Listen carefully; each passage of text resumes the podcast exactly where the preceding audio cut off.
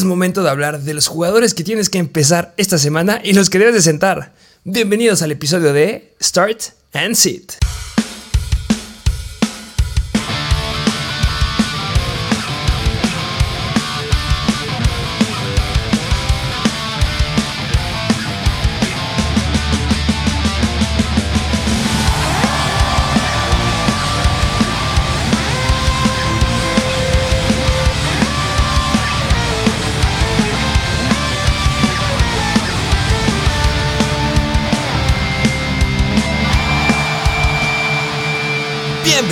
A un nuevo episodio de Mr. Fantasy Football.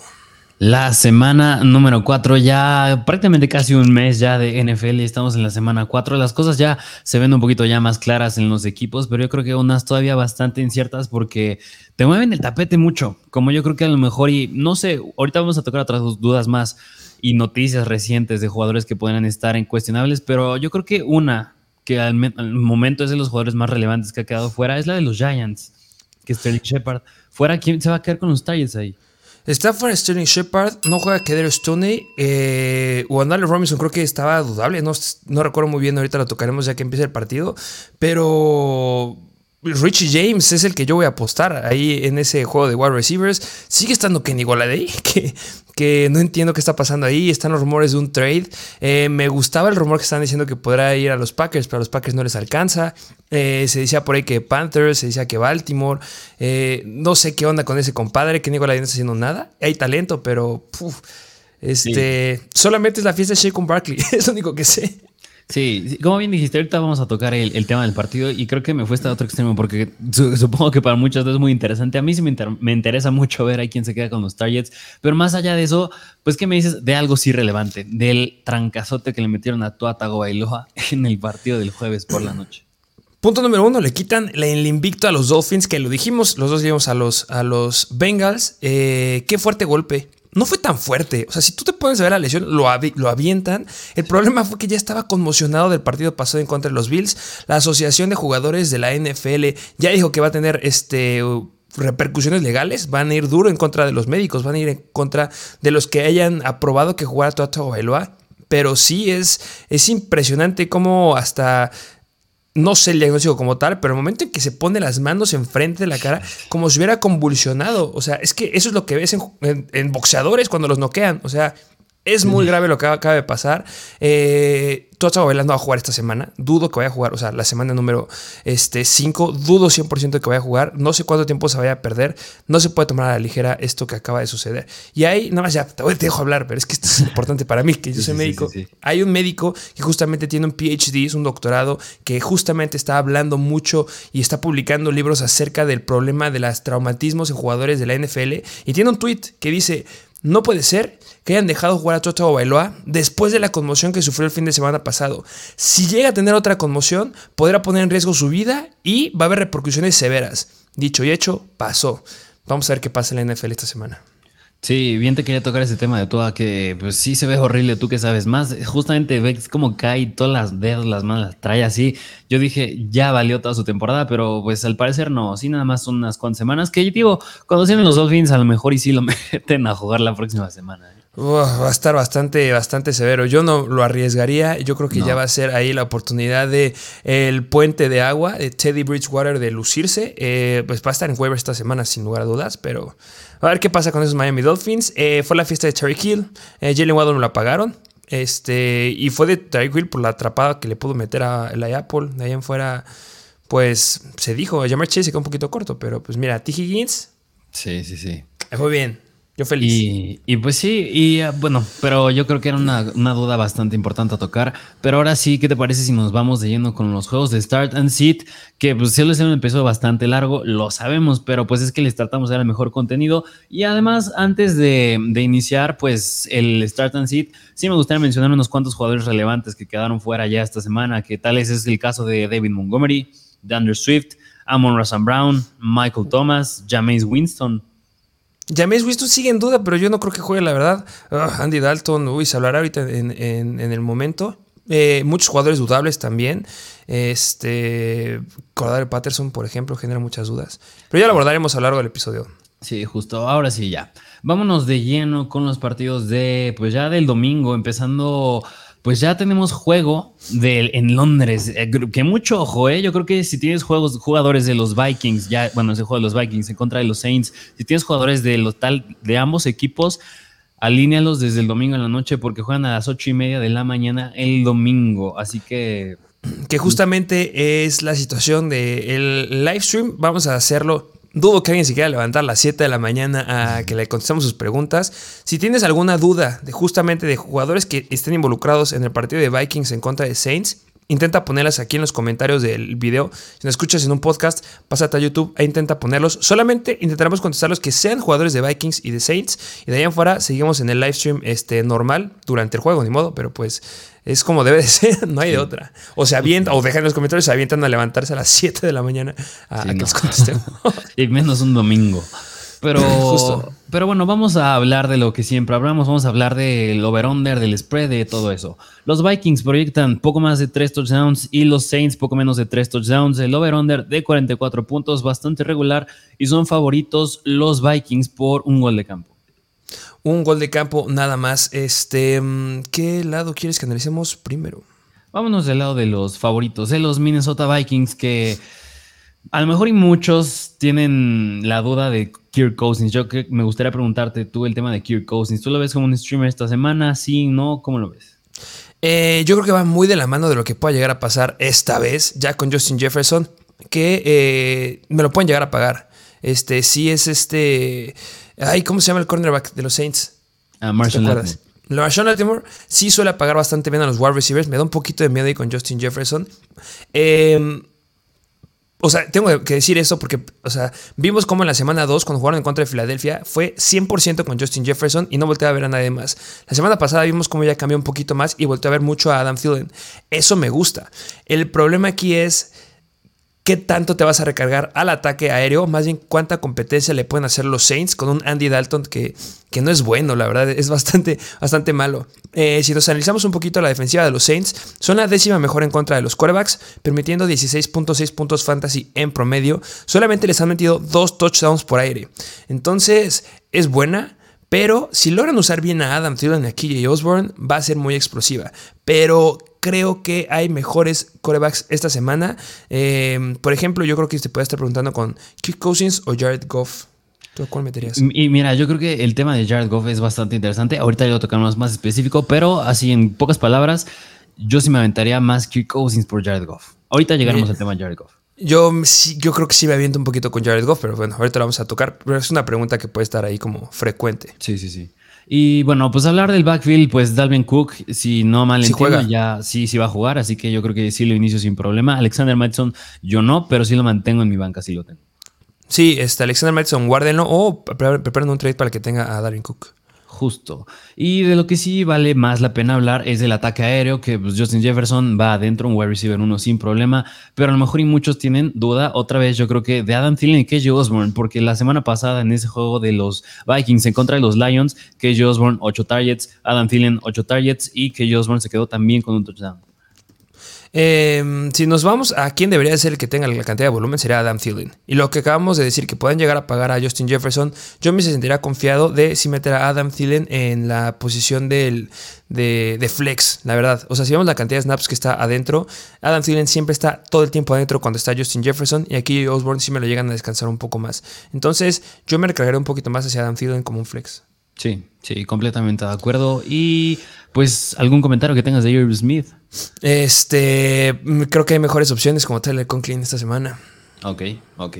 Bueno, vámonos del lado de los New Orleans Saints, que pues no vale la pena hablar del quarterback. Vale la pena hablar del quarterback cuando hablemos de los wide receivers, pero de entrada, pues yo creo que no en Andy Dalton, si es que sí llegara a ser el titular. Y hablando del backfield, que Alvin Camara, híjole, se está viendo demasiado deficiente y me da un poquito de más. Bueno, a lo mejor puede ser bueno, a lo mejor por el uso que le pueda ya dar Andy Dalton, a lo mejor un quarterback se inclina más a lanzar a los running backs, podría ser, pero es un jugador que yo creo que sí da miedo iniciar por lo que ha hecho tras tres semanas. Pero yo sí apuesto que sí me voy a arriesgar. Apostar que esta ya va a ser una semana explosiva de Alvin Camara. Esperemos que esté al 100%, que es sí lo que se espera. Porque Los Vikings son muy malos en contra de los corredores, son la cuarta peor defensiva en contra de ellos, permitiendo 27.8 puntos fantasy en promedio.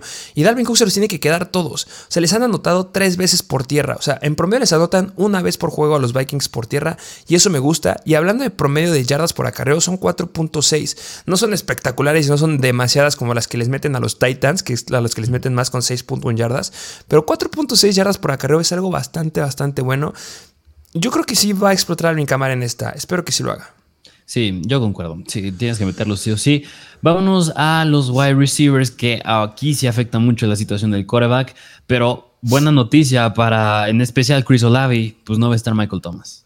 Sí, Chris Olave se debe de ver bien este, beneficiado en esta semana. Este, mm, debe de irle bien. De verdad espero que le vaya bien a buen Chris Olave. Tengo miedo con Andy Dalton. Hemos visto cómo pues la temporada pasada que inició empezó fundiendo a todos los wide receivers de los Chicago Bears. Espero que carbure un poquito más ahí con los wide de, los este pues, los novatos, que específicamente es Chris Olave, eh, no juega Michael Thomas, entonces eso debería darle más volumen, pero ah, me cuesta trabajo, me dice como flex.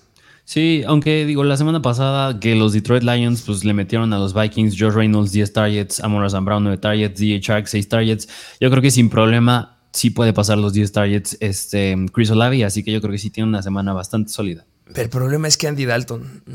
Tengo pues mucho. Por eso a Chris Olavi es un flex. Si, si fuera a James Winston y si hubiéramos visto 100% saludable a James Winston, lo meto hasta como un wide receiver 2 bajo. Sí. Pero por Andy Dalton. Justamente. Pero bueno, pues ahí tienen la situación de los New Orleans Saints. Vámonos al siguiente partido, que este ya es más a las 12, ahora sí respetan el horario normal del domingo, y es de los Cleveland Browns visitando a los Atlanta Falcons. El over-under es de 47 puntos, los Browns proyectan un poquito más de 3 touchdowns y los Falcons un poquito más de 3 touchdowns, pero son favoritos los Browns por un punto nada más. Es el juego más cerrado de la semana esta. Eh, juego cerrado y juego terrestre, ¿eh? Me atrevo a decir que este va a ser juego de corredores, no, o sea, obviamente solamente hay dos wide receivers que levantan las manos, pero 100% terrestre, yo creo que va a ser un juego bastante rápido. Sí, sí, de acuerdo. ¿Qué te parece si nos vamos del lado de los Cleveland Browns, que pues del quarterback no vale la pena hablar, pero pues del ataque terrestre sí, yo creo que Nick Chubb es un running back que a pesar que estamos hablando en ligas PPR, es un running back uno sin problema. Sí, este running back 1 en nuestro ranking se encuentra dentro del número del top 5 esta semana. Fenomenal, tiene que iniciarlo sí o sí esta semana. A los Falcons les clavan en promedio los corredores. aquí tenía el dato, aquí. 16.8 eh, puntos fantasy. O sea, aparentan ser una defensiva que sí es buena en contra de ellos, pero yo creo que no va a hacerle ni cosquillas eso a los corredores de los Cleveland Browns. Me gusta Nick Chubb, me gusta Karim Hunt. Nick Chubb, sólido running back 1 y con buen upside. Y este Karim Hunt, sin lugar a dudas, también un buen flex. Sí, concuerdo contigo. Y hablar del ataque aéreo de los Cleveland Browns, que Amari Cooper está haciendo las cosas bastante bien. Yo pensé, la semana pasada yo pensé que Donovan Peoples Jones sería el que le seguiría en targets, pero pues ese fue el buen David Njoku. Eh, me gusta, me encanta David Njoku este, y me encanta Mary Cooper. Yo creo que de mis stars favoritos o streamers favoritos esta semana es David Njoku porque ya está carburando bastante bien y a Mary Cooper ya se ganó su puesto como un sólido wide receiver 2. O sea, yo creo que puede alcanzar, o sea, semana 2, 10 targets, semana 3, 11 targets. Y de esos, en la semana 3 tuvo 2 targets dentro de la, de la zona roja, específicamente de la yarda 20, y puedo anotar. Entonces yo espero que pueda volver a anotar esta semana. Es la peor defensiva a la que se enfrenta Mary Cooper con Cleveland, los Atlanta Falcons se colocan como la cuarta peor defensiva en contra de los Whites, permitiendo 47.6 puntos fantasy en promedio. ¿Y pues, qué te gusta? Que le llegue a competir a mí un poquito Donovan People Jones. Siguen siendo más de 20 puntos para Cooper. Sí, sí, sí. Y por ejemplo, te quería hacer una pregunta. Yo creo que de un wide receiver que puede estar muy a la par, pero hay muchos problemas en los Broncos. ¿Tú iniciarías a Mary Cooper o Cortland Sutton? Uh, qué buena pregunta, porque de mis streamers favoritos de quarterback es Russell Wilson. Ok. Uy, muy, muy a la par. Ah. Es difícil, aunque yo creo, yo creo que sí me inclino por Amari Cooper. Ah, es complicada. Es que mira, los Raiders, bueno, es que ya, ya les ese punto, pero son mucho mejores que la defensiva de los Falcons. Pero sí, Amari Cooper creo que me gusta más. Ok, ok. Pues es la situación en los Cleveland Browns. Vamos a los Atlanta Falcons, que yo creo que también un buen streamer de coreback puede ser Marcus Mariota. Eh, Marcus Mariota podría llegar a serlo sin lugar a dudas. Este, pero yo creo que en esta, eh, así como la semana pasada, me gusta mucho este Jared Goff. eh, que ya lo dije, también me gusta esta semana. Yo creo que uno de mis favoritos también podría ser Cooper Rush. Y si tengo la opción de meter a Mariota o a Cooper Rush, me inclino más a Cooper Rush. Que no estoy diciendo que a Mariota le vaya mal, pero hay corebacks que puedes encontrar bastante este, bien en la, en la zona de waivers o libres. Y, Cooper Rush me gusta un poquito más que Mariota. Sí, sí, de acuerdo. Bueno, pues es la situación de Marcus Mariota. Vámonos al backfield que, pues antes de iniciar con el Star Seed, les dijimos que Cordal Patterson, tú lo mencionaste, está cuestionable para esta semana y ahí podría, yo creo que el que podría llegar de relevancia en caso de que no juegue Cordal Patterson sería el buen novato Tyler Algier. Eh, justamente eh, lo sacaron del entrenamiento del miércoles y lo sacaron del entrenamiento del jueves. O sea, el reporte de lesiones decía que lo estaban descansando y que tenía un problema de rodilla. Entonces no sé cómo interpretar esa situación de, ellos, pero espero que sí juegue, espero que sí le den buen juego. Yo sí lo inicio sin ningún problema porque estamos diciendo que va a ser un juego de corredores y los Cleveland Browns son media tabla en contra de ellos, permitiendo 20.1 puntos fantasy, en promedio 4.35 yardas por acarreo, lo cual es bastante bueno. Y Cordell Patterson, que ya está, ya es un running back puro este, terrestre, le debe ir bien, nada más que sí va a ser dependiente de anotar. Sí, aunque yo creo que ya como consejo, si aunque no tengas acordar al Patterson, yo creo que a lo mejor y vale la pena sí agarrar a Tyler Algier, aunque nada más haga como cuestionable recordar al Patterson, porque pues noticias última hora siempre pasan y Tyler Algier en caso, ya ahora hablando del caso en el que no llegara a jugar Cordal Patterson, yo creo que es un, es un sólido flex. Es un sólido, sólido flex, de acuerdo contigo. Y también vayan a buscar a Damien Williams, que podría ya regresar la próxima, bueno, dentro de dos semanas, pero le puede ir muy bien. Eh, vimos cómo le quitó muchas oportunidades en la semana 1. Sí, de acuerdo.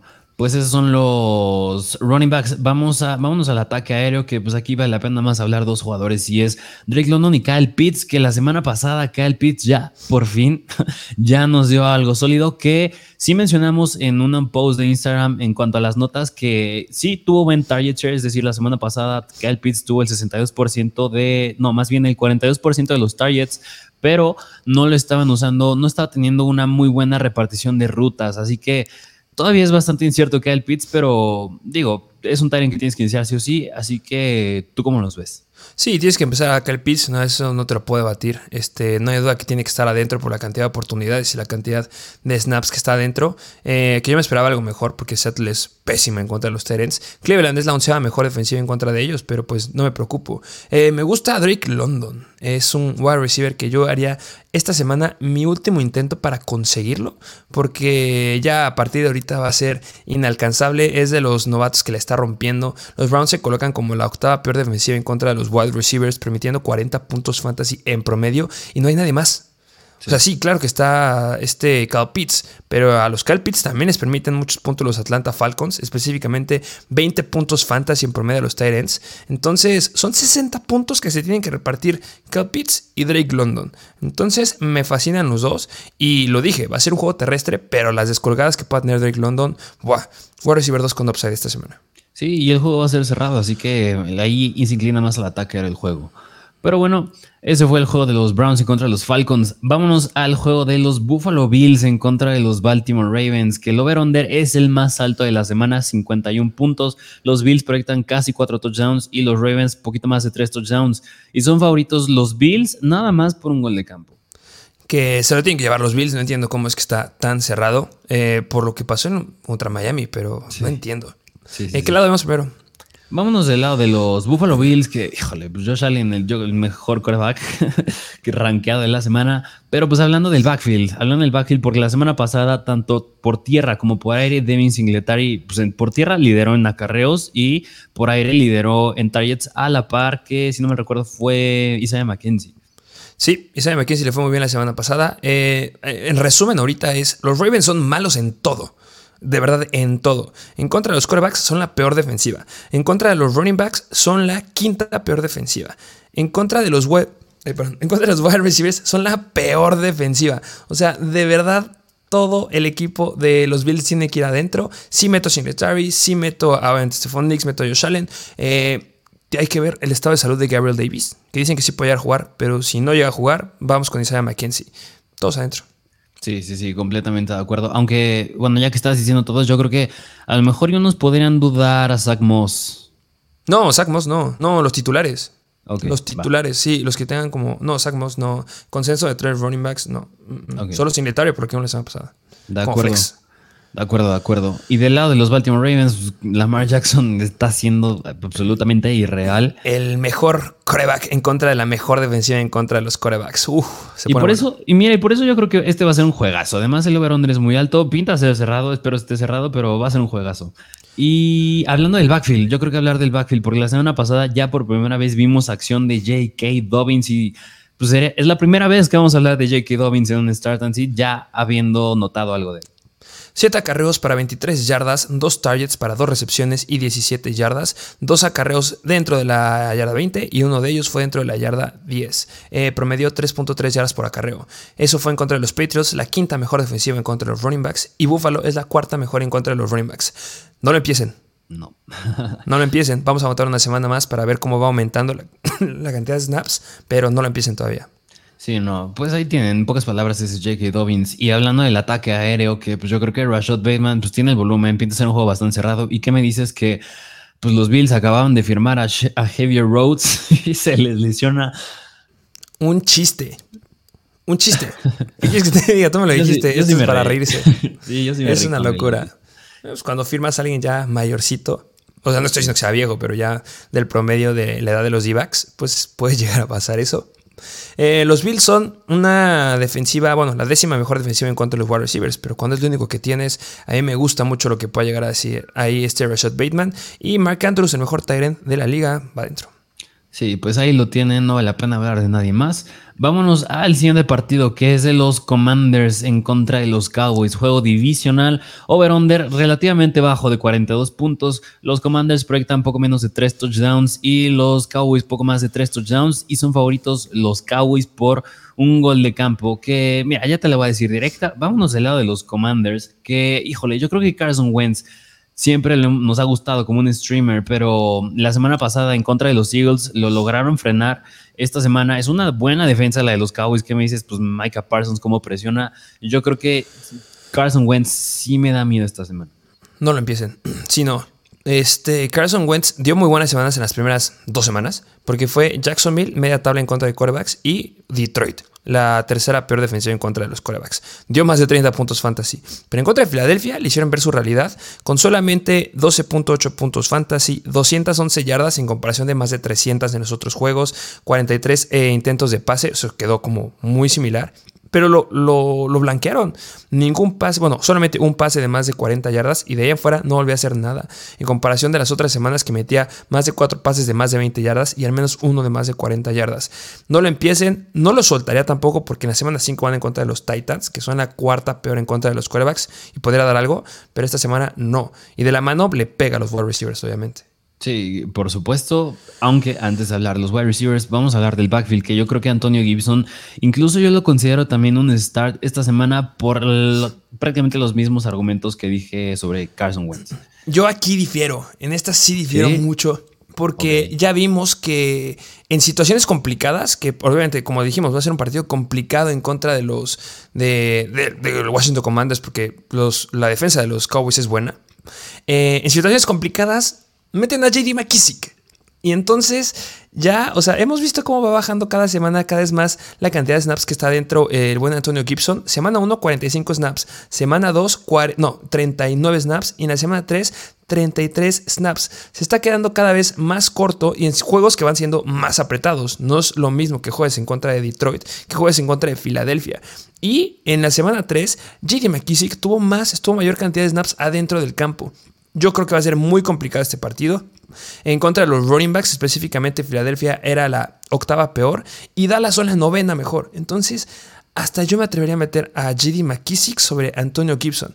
Que tiene otro argumento, o sea, debe ser algo bueno para los running backs, debería, porque van a empezar a pagar justamente a los wide receivers, pero no podemos dejar pasar que los Cowboys son buenos y en situaciones complicadas es JD McKissick. Ah, no, no, o sea, creo que, o no sé si dije lo empezaría, pero yo creo que sí me refería a que lo siento también. Digo, por los mismos ah, argumentos de Carson Wentz, yo creo que sí siento 100% a Antonio Gibson. Ah, sí, es que dijiste start, entonces sí. sí, sí, yo creo que me confundí. No, más bien quise decir lo siento por los mismos argumentos, así que dije con Carson Wentz. Sí, de acuerdo. Y, JD McKissick como un flex, ¿eh? yo sé lo que llegué a considerar este, una liga muy profunda, podría ser que vaya bien. Sí, de acuerdo. Y ahora sí, hablando de los wide receivers, que otro jugador que yo creo que también, híjole, también me atrevería a sentar es a Jerry McLaurin, el que sí yo inicio sin problema alguno como un flex. No creo que sea pueda, tener tanto upside como en semanas pasadas. Sería Curtis Samuel si lo inició, pero sí, sí me da miedo Jerry McLaurin. Sí, igual me da mucho miedo Terry McLaurin. A pesar que Curtis Samuel sea el tercer wide receiver en cantidad de snaps, porque en primer lugar está Jahan Dodson, pero Jahan Dodson no lo empiezo. En segundo lugar está Terry McLaurin con 191 snaps. Y después está el buen Curtis Samuel con 173. Pero simplemente es más efectivo. La semana pasada, 10 targets para el buen Curtis Samuel y Terry McLaurin solamente 9 targets, que son buenos, no me malinterpreten. Tuvo más de 100 yardas, bastante bueno, 16 puntos fantasy pero en productividad a lo largo de la temporada no está siendo tan efectivo como Curtis Samuel. Curtis Samuel tuvo un acarreo dentro de la yarda 20 y también tuvo un target dentro de la yarda 5, a diferencia de Trey McLaurin que solamente tuvo un target dentro de la yarda 20. Entonces, Trey McLaurin fue muy dependiente a la escapada que tuvo de más de 40 yardas y en contra de Dallas debe de, debe de haber alguien que lo haga, sí, pero yo me recargo un poquito más a Curtis Samuel y, o sea, los pondría como flex a los dos, pero Curtis Samuel con un upside y Trey McLaurin como un flex bajo. Sí, sí, completamente de acuerdo. Pues ahí lo tienen la situación. Y ya Dodson, yo creo que él tampoco no lo inició. Sí, él no. Y pues eso fueron el lado de los Commanders. Vámonos al lado de los Dallas Cowboys, que, híjole, aquí sí te voy a dar el micrófono porque tú dijiste que Copper Rush es uno de tus streamers favoritos esta semana.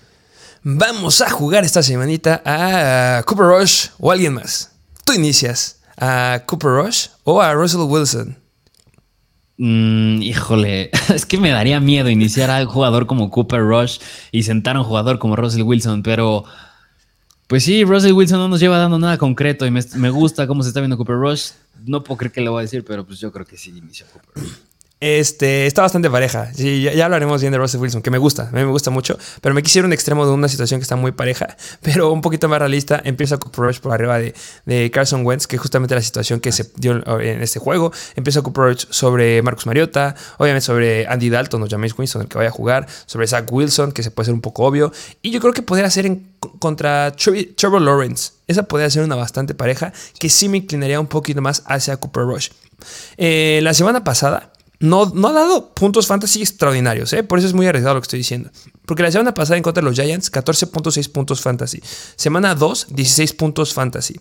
De esas, ha tenido más de 200 yardas, pero solamente podido anotar una vez en cada una de ellas. La cuestión es que los Giants son la treceava mejor defensiva en contra de quarterbacks y Cincinnati son la séptima mejor. Washington son la quinta peor defensiva en contra de los quarterbacks y eso no se puede dejar pasar así como así. Cuando estamos hablando de que el Washington Commanders han permitido 25.9 puntos fantasy en promedio, 871 yardas, 8 touchdowns, que este dato es clave, son la peor defensiva hablando de touchdowns. Bueno, está empatada con los Titans y con los Dolphins, pero bueno, los Dolphins por lo que acaba de pasar esta, esta semana, pero Titans y Commanders son las dos peores eh, hablando de touchdowns. Y ya lo vi esta semana, la semana pasada, Cooper Rush carburando con CD Lamp. Ya debería estar de regreso Dalton Schultz. Este, y me gusta, me gusta cómo se puede ver. Noah Brown también viene jugando bien, que también lo considero que es un jugador que debes empezar. Por esta situación que puede llegar a dar al menos unos dos touchdowns por aire, yo creo que es una buena opción si no tienes a ningún coreback. Sí, sí, sí, sí, completamente de acuerdo. Yo creo que Rush es un buen streamer esta semana. Solo sí me preocuparía un poquito el over-under. Es relativamente bajo, pero digo, las armas las tiene. Y ya que estabas tocando el tema de Noah Brown, primero vamos a hablar de los wide receivers, que pues sí, Lamb la semana pasada, 12 targets, 8 recepciones y 87 yardas. Muchos asustaron con ese drop que tuvo, pero al final pues tuvo una gran recepción. A muchos le salvó el día al buen CD Lamb. Yo creo que esto me gusta. Y esto es lo que dijimos con CD Lamb. CD Lamb pues, es un buen wide receiver era lo esperado que se iba a quedar con la mayor cantidad de targets de Cooper Rush. Sigo repitiendo lo mismo. No, no creo que tenga el mismo upside a como lo tenía con Dak Prescott, pero aún así, más aún si estás en la liga PPR, es sólido por la cantidad de volumen que le da a Cooper Rush.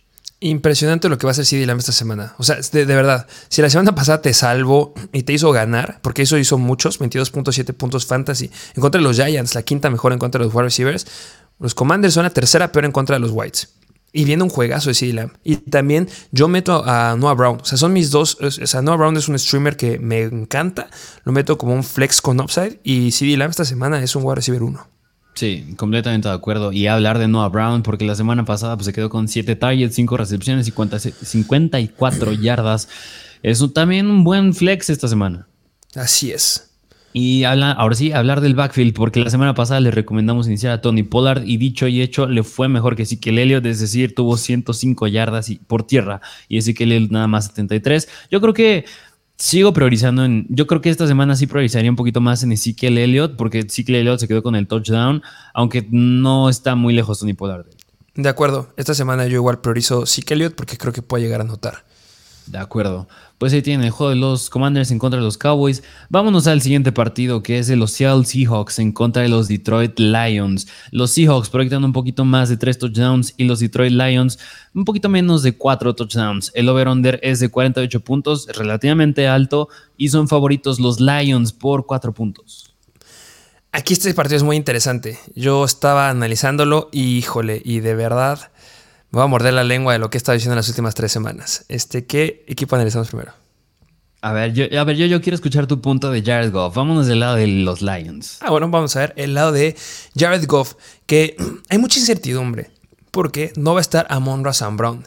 Y lo entiendo, entiendo por completo que les pueda llegar a dar un poquito de miedo Jared Goff sin Amon Razan Brown. Considerando que Amon Razan Brown está teniendo por partido más de 10 targets, algo increíble. Pero no podemos dejar pasar que Jared Goff está jugando muy bien. O sea, nos viene dando en promedio unos 37 attempts por juego, que es bastante bueno. Eh, ha rebasado las 200, o sea, la semana pasada, a pesar de ser la peor que vimos en Fantasy, logró rebasar las 250 yardas, que son bastantes. En todas las semanas ha tenido al menos 4 targets de más de 20 yardas, y normalmente en la semana 2 tuvo uno de más de 40 yardas. Y le está encantando, si no es que fascinando, lanzar en zona roja. Es decir, es mucho potencial aéreo para él. Hay una baja también que es importante. De Andrew Swift tampoco se espera que juegue. Y no queda desnudo. Uno, Jamal Williams es un corredor que atrapa el balón y puede darle muchas oportunidades por ahí porque ha anotado atrapando la bola, que es lo que le quitaba mucho a Andrew Swift. Dos, tiene a Josh Reynolds y tiene a DJ Shark. A, Josh Reynolds lo conoce de los Rams, entonces puede haber una buena química, pero yo sí considero que DJ Shark es el que, que se quede con las oportunidades. Y además tienes un TJ Hawkinson, que no podemos dejar pasar lo que pasó la temporada pasada. Entonces, o sea, que era muy relevante y que sí a muchos nos gustaba como un top 5 de los Tyrants. Entonces estás perdiendo una Monra Sam Brown, pero no te estás quedando sin manos, no te estás quedando desnudo. No es como muchos otros eh, corebacks que les quitas uno, un principal target y se van para abajo. Goff está demostrando que puede hacerlo bien. No estoy diciendo que va a ser explosivo con un juego de más de 30 puntos, pero si no tienes corebacks, más de 20 puntos sí los debe de alcanzar. Seattle son media tabla. O sea, en promedio los Seattle Seahawks eh, vienen permitiendo a los corebacks 21.4 puntos fantasy. Es algo que puede romper Jared Goff. Tres touchdowns han metido. Es algo que puede hacer Jared Goff, al menos un touchdown. Y lo que me gusta es que les han notado mucho por tierra este, los, los corebacks. Traduzcanlo a que pueda ser mucho llamado Williams. Y todos los jugadores tienen potencial aéreo. Por eso me gusta Jared Goff. O sea, no lo descarto. me encantaría con Amor a Sam Brown, por supuesto. Pero todavía no lo descarto tampoco para estarlo sentando definitivamente.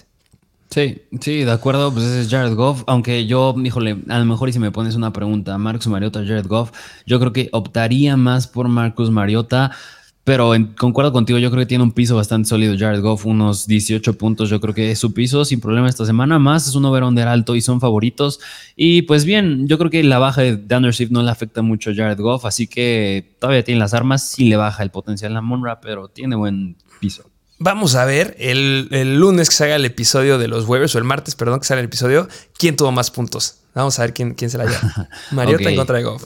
Ok, pero bueno, vámonos al backfield por mientras que pues Andrew Swift lo esperas que no juegue, así que Jamal Williams es un running back, híjole, yo creo que me atrevo a decir uno sin problema. Sí, y, y hablar del ataque aéreo, que yo creo que la pregunta, tío Hawkinson es un start, tiene un, upgrade, ahora sí que en inglés, un potencial mayor sin Damon Rosan Brown. Pero yo creo que la pregunta es Josh Reynolds o DHR. ¿Tú quién crees que le puede ir mejor? Que yo, que bueno, ahorita ya, ya lo dijiste, que yo sí concuerdo contigo que DHR puede quedarse con más targets, pero digo, la semana pasada Josh Reynolds 10 targets y 96 yardas no, no va a pasar por desapercibido tampoco.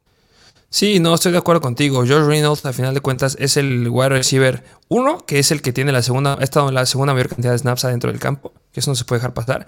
Y también es el wide receiver que conoce con más tiempo a, Jared Goff. Pero eh, Jared Goff no es un quarterback que se la pase cambiando las jugadas eh, antes del snap, como Tom Brady. Va a hacer lo que le digan. Y lo que le digan va a ser que vaya con este DJ Shark. Ya tenido más volumen a lo largo de las semanas. Entonces yo me iría un poquito más con DJ Shark. No va a tener un juego como Brasa Brown. No. Pero sí lo meterá como flex. Sí, sí, sí, sí, completamente de acuerdo. Pero bueno, vámonos al siguiente. Ah, no, vámonos del lado de los Seahawks. Vamos del lado de los Seahawks, que hemos hablado de Geno Smith, que yo en las ligas, la verdad, sí he considerado agarrar a Geno Smith, porque la semana pasada este, pues dijo Pete Carroll que ya le querían dar más volumen, querían soltarlo más y vaya que se vio 44 attempts de pase, sí tuvo una intercepción, tuvo dos touchdowns, completó 32, nada mal, así que yo creo que no, sé si lo considero un streamer, pero me gustaría tocar nada más su tema que yo creo que vale la pena tenerlo en tu banca. Eh, considérenlo, o sea, la cuestión con Jendo Smith es que ahorita es un buen escenario, o sea, los Dolphins son la tercera peor defensiva en contra de los corebacks, pero después son los Saints que son la décima mejor, entonces, muy tenebroso el piso, y, yo no le empezaría, yo eh, prefiero meter a Cooper Rush, por ejemplo, pero me gustan, me, gustan mucho, ah, es lo que te decía que me va a morder la lengua, me gusta Rashad Penny, me gusta Dickie Metcalf y me gusta Tyler Lockett. A los tres los empiezo. Ok, ok, buena, buena decisión. Y yo creo que a lo mejor hay un jugador que a lo mejor podría ser controversial es el buen Tyler Lockett. Por ejemplo, esta semana que regresa ya Zach Wilson, iniciaría hasta Elijah Moore o Tyler Lockett. Tyler Lockett. Ok, ok. Bueno, pues esa podría ser una pregunta. Ahora sí, vámonos al siguiente partido que es de Los Ángeles Chargers en contra de los Houston Texans. El over-under de 45 puntos, bastante regular. Los, Chargers proyectan un poquito más de 3 touchdowns y un gol de campo. Y los Texans, poquito menos de 3 touchdowns y son favoritos los Chargers por 5 puntos. Que ahorita estaba checando los, los problemas de clima. Obviamente ellos no tienen ningún problema porque es un estadio con domo. Pero sí se me fue a decirles que el juego de Bills en contra de Ravens hay un 72% de probabilidad de lluvia. Entonces, considérenlo. Ahora sí, pues regresamos al juego de los, de los Chargers en contra de Houston.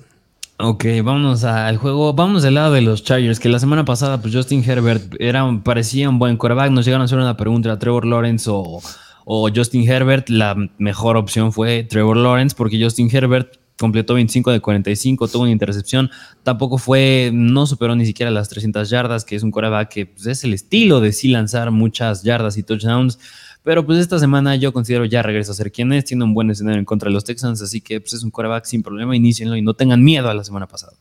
Eh, misma situación con Austin Eckler. Austin Eckler es un running back que siempre debe ir adentro, por mucho que te pueda llegar a asustar lo que pueda llegar a pasar. Eh, los Houston Texans son la segunda peor defensiva en contra de running backs. Entonces, sí, me da miedo. Este, es igual que Leonard Fournette, que no están siendo muy relevantes en zona roja, pero debería de irle bien. O sea, lo draftaste por algo y no lo puedes sentar, por mucho que te esté decepcionando. Sí, y yo nada más me gustaría decir que si tiene un buen juego Austin Eckler, yo la verdad sí consideraría seriamente, seriamente sí venderlo. Sí, o sea, es el mejor juego que le. O sea, de aquí a todo el calendario es el peor equipo al que se va a enfrentar en contra de los running backs. Los segundos peores. Entonces, dividirle bien. Y hablar de los wide receivers, que pues Keenan Allen siguió sin entrenar en el, en el entrenamiento del viernes, así que está incierta la situación aquí. Muy probable que no llegue a jugar, ¿eh? La verdad, muy probable.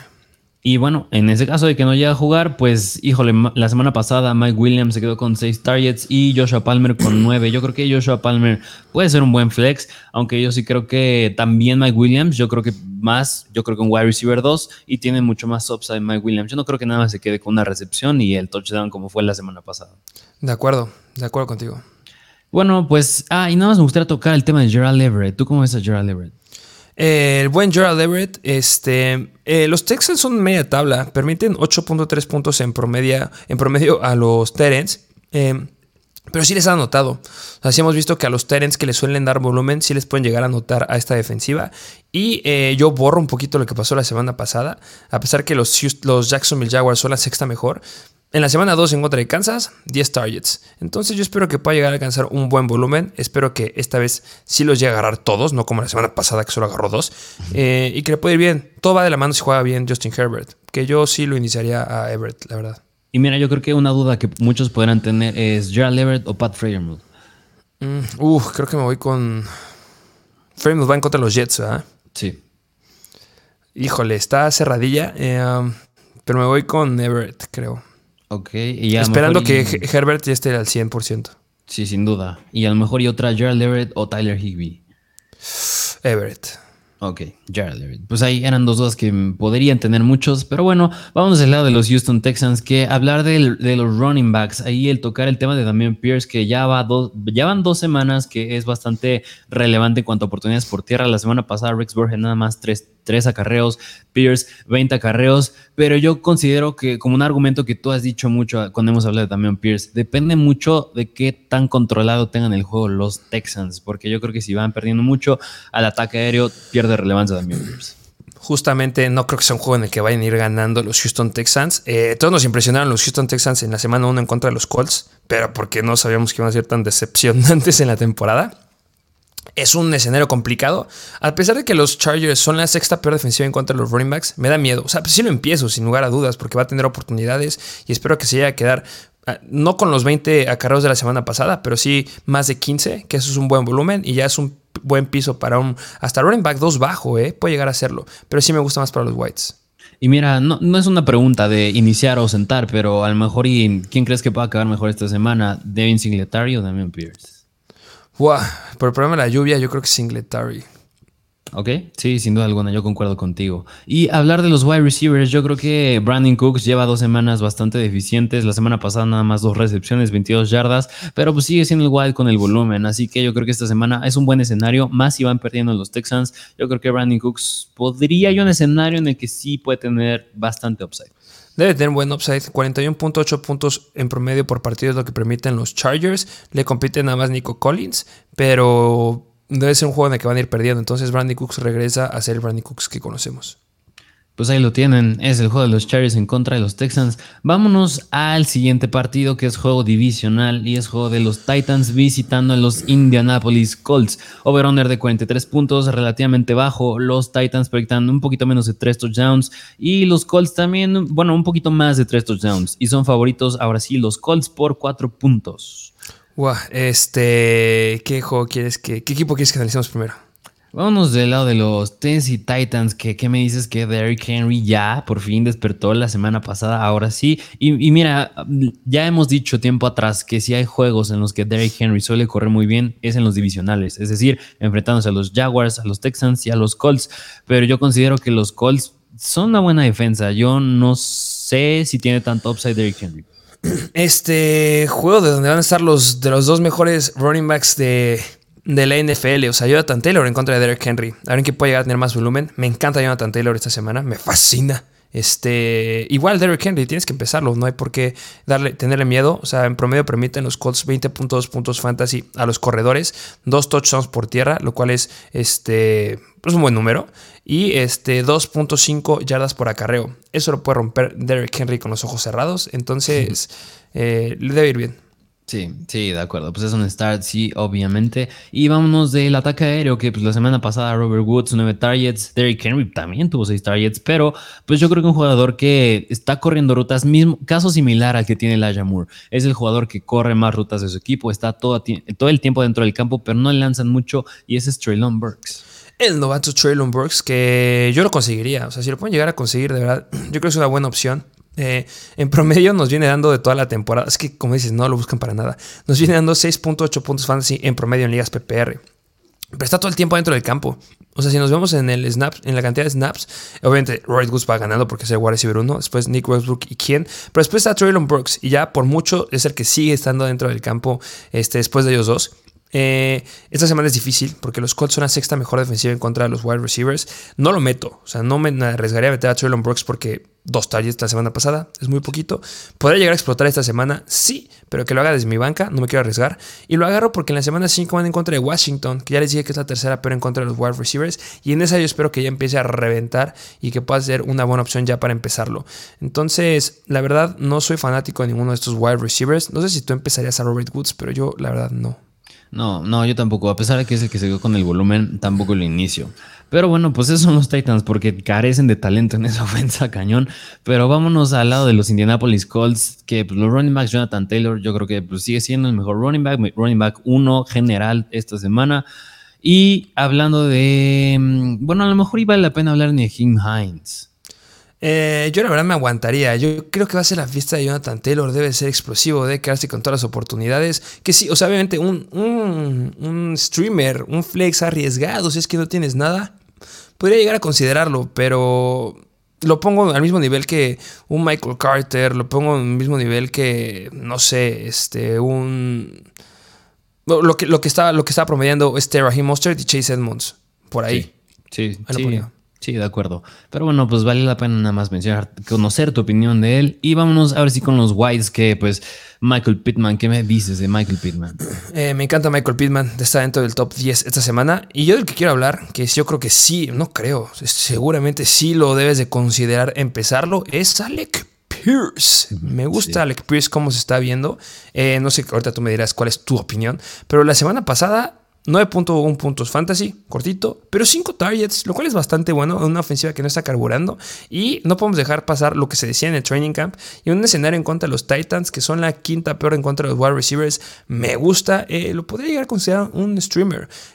Sí, sí, o sea, yo creo que es un buen flex Alec Pierce porque atrae que es novato, sigue siendo novato, quien se estaba quedando en la segunda mayor cantidad de targets era Ashton Doolin y ahí llegaba a entrar Hines, pero Alec Pierce que es novato, haya, también no había jugado por serie de lesiones, que se haya quedado con cinco targets, es bastante bueno, yo creo que sí puede ser un bastante flex, más por la estadística, bueno, por la estadística acabas de decir que los Titans no son muy buenos en contra de los Whites. Así es. Pero bueno, vámonos al siguiente partido que es de los Chicago Bears en contra de los New York Giants, que el over-under es el más bajo de la semana, 40 puntos, los Chicago Bears proyectan 18 puntos y los Giants 3 touchdowns, es decir, 21 puntos, y son favoritos los Giants por un gol de campo. ¿Y cuál ha sido el problema de los juegos de los Chicago Bears en la semana 1 y semana 2? ¿Te acuerdas? El over. el over y el clima. Sí y 73% de probabilidad de lluvia esta semana en contra de los Giants. Pobre Justin Fields, no, de verdad, pobre. No, le está sufriendo mal, mal, mal. Eh, solamente empezó un jugador de los Chicago Bears y se llama Khalil Herbert. Mira, la semana pasada Khalil Herbert acabó como el mejor running back en términos de puntos fantasy la semana pasada. ¿Crees que pueda volver a hacerlo esta semana? Eh, ¿Quedar dentro de los mejores? Pues, pues mira, la semana pasada fue el mejor, el mejor. ¿Tú crees que podría ser esta semana? Top 5. Yo le doy un top 5. Sí lo puede llegar a alcanzar. Los Giants permiten 25.1 puntos fantasy en promedio.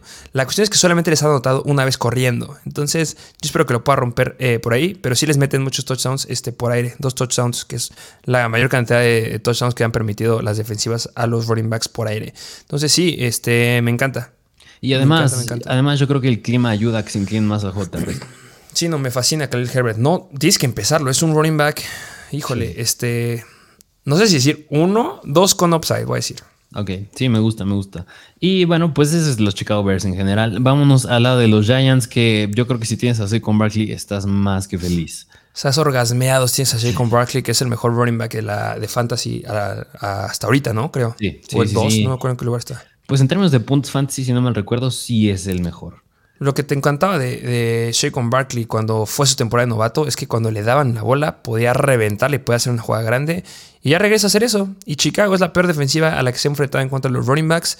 Más de 20 puntos de clavar mi compadre con Barkley. Justamente. Y hablar de los wide receivers, que esta fue la primera pregunta que te planteé al iniciar el episodio, que es, a mí aquí voy a observar quién va a ser quien se va a quedar con los targets. Yo concuerdo contigo que aquí el relevante va a ser Richie James. Yo creo que por la tendencia que lleva haciendo tres semanas, Richie James podrá ser un sólido flex. Yo creo que sí. Si alguien se va a quedar con los targets ahí es Richie James. El clima. Y el, pero el clima justamente y el over-under también es muy bajo. Sí, pero sí, si no tienes nada, o sea, si no hay nada de verdad, nada, nada, nada, considera Richie James. Sí, sí, de acuerdo. Pero bueno, pues es en sí, ese es muy pobre de talento en términos de fantasy estos dos juegos, bueno, este juego. Pero bueno, vámonos al siguiente, que es de los Jacksonville Jaguars en contra de los Philadelphia Eagles. El over-under de 46 puntos, bastante regular. Los Jaguars proyectan 20 puntos y los Eagles 26 puntos. Y por ende son favoritos los Eagles por un, casi un touchdown. Y, también como el partido pasado y el partido de los Bills en contra de Baltimore, hay 74% de probabilidad de lluvia. Ay, nada más friega los buenos partidos. ¿Y por qué? Porque la verdad, a pesar de que los Eagles vienen jugando muy bien, los Jaguars han sido bastante competitivos. Sí, justamente vienen jugando bastante bien. Me gusta ver a Trevor Lawrence jugar. Sí, pues ya hablando de Trevor Lawrence, vamos a hablar de los Jacksonville Jaguars, que mira, pues Trevor Lawrence obviamente yo creo que no es un quarterback que tienes en tu start de cada semana, pero se ha visto bastante sólido. Yo creo que, mira, si en este partido, a pesar de la lluvia, se llega a ver, llega a jugar bien, yo creo que ya es un serio candidato a que sí podrías confiar en él cada semana. Yo la verdad, eh, si Trevor Lawrence está disponible, yo lo agarraría. Yo lo tendré en mi banca. No, no va a ser un quarterback que me voy a esperar a ver si le va bien. No, es agárralo porque va a ser top 1 en waivers si le va bien esta semana. Sí, 100%. O sea, de verdad le está yendo muy bien. Viene promediando 21.6 puntos fantasy en promedio. Un coreback que nadie está viendo. O sea, si tienes a Tom Brady, ve por Trevor Lawrence. O sea, de verdad, viene jugando muy bien. Esta semana no lo inicio por el programa del clima, pero ¡fua! Me sí, Y, y dirán, ¿por qué es la semana 4? No, es que es contra los Eagles, es una prueba de fuego. Sí, una muy buena defensiva, ¿eh? Sí, pero bueno. La novena mejor en contra de los corebacks. Y justo. Pero bueno, pues esa fue la situación del quarterback de los Jaguars. Vámonos a los running backs que, pues, hablar de James Robinson y Travis Etienne. Eh, ya, este, ya les dijimos, den a James Robinson y consigan un sólido running back 1. Y James Robinson es un running back 2, no un 1. Y ahorita puedes conseguir un running back 1 a cambio de eh, James Robinson. Eh, es un start. Sí, a ver, yo te quería hacer una pregunta que también lo tocamos en, el episodio de Start and Sit. ¿Tú esta semana inicias a Javonte Williams o a James Robinson? Buah, me pones contra la pared. este, mm, me gusta Javonte. Voy a decir Javonte porque los Raiders son la tercera pero en contra de running backs. Ok, ok, dejémosla ahí porque te vamos a hablar de Javonte. Sí, ahorita hablaré de él. Y Travis Etienne, yo creo que Travis Etienne, mm, híjole, no me gustó lo que acabaste de decir del clima, pero bueno, pues si iba a ser un juego cerrado, se inclinan más al ataque aéreo, Travis Etienne también podrá haber tenido un juego sólido, o todavía lo puede tener, pero digo, el clima no ayuda. Sí, no, este, sí, llega a afectar muchísimo el clima, no nos gusta, me encantaría que no tuviera ningún problema, porque Travis Etienne va aumentando su carga de trabajo, o sea, la semana pasada fue la mayor cantidad de snaps que lo vimos adentro del campo, o sea, la semana 2, 25 snaps, la semana pasada 33 snaps, obviamente contra unos Chargers que no daban una, pero siguen estando, los, los Eagles son la octava peor en contra de los running backs. Entonces debe de irle bien, que tenga otra vez sus tres targets, a pesar de la lluvia, yo creo que sí las puede seguir teniendo. Y 13 acarreos, o sea, 13 acarreos son bastante buenos en comparación de 17 de James Robinson. O sea, ya estamos a unas cuantas semanas, en una, dos, tres semanas que Cherry se tiene puede dar la vuelta a James Robinson. Sí, pues sí, ahí, la tienen. Y hablar de los wide receivers, que si no mal recuerdo, Say Jones también podría, estaba, estaba cuestionable para jugar esta semana. Y Kirk también, ¿no? Si no, si no me equivoco. Este, había problemas con Christian. O sea, si Christian Kirk juega, me encanta, ¿eh? Este, o sea, no tanto por el clima, pero es. Tiene volumen. Sí, y, digo, pues ya, suponiendo que este Christian Kirk sí juega y Say Jones no, pues más aún por el volumen. Pero de todas maneras, yo creo que aunque punto que sí juegan Christian Kirk y Say Jones, por el clima, yo la, verdad, aunque sí nos gusta, a mí me gusta mucho Say Jones, no me la aventaría a iniciarlo esta semana. Sí, no, perdón, sí, me confundí. No era Kirk, era otro jugador. Eh, Kirk sí va 100%, pero Sai Jones es el que sí, como tú dijiste, tiene el problema ahí y está cuestionable. Este, hay que ver si está 100% o no. Eh, que si llega a estar este, saludable 100%, yo sí lo considero como un flex bajo, la verdad. Que a mí, bueno, yo, yo lo que dije de que me da miedo es, yo creo más por el clima. Si no hubiera clima 100%, yo creo que sí, pero híjole, me mueve mucho. Bueno, sí, tienes razón. Pero bueno, pues es los Jaguars. Vámonos al lado de los Philadelphia Eagles. Jalen Hurts, un coreback que tienes que iniciar sin problema.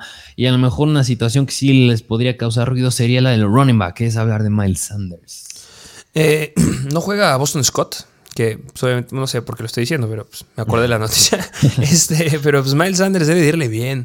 Este, hablar de, la defensa de los Jaguars permiten 20.1 puntos fantasy en promedio a los running backs.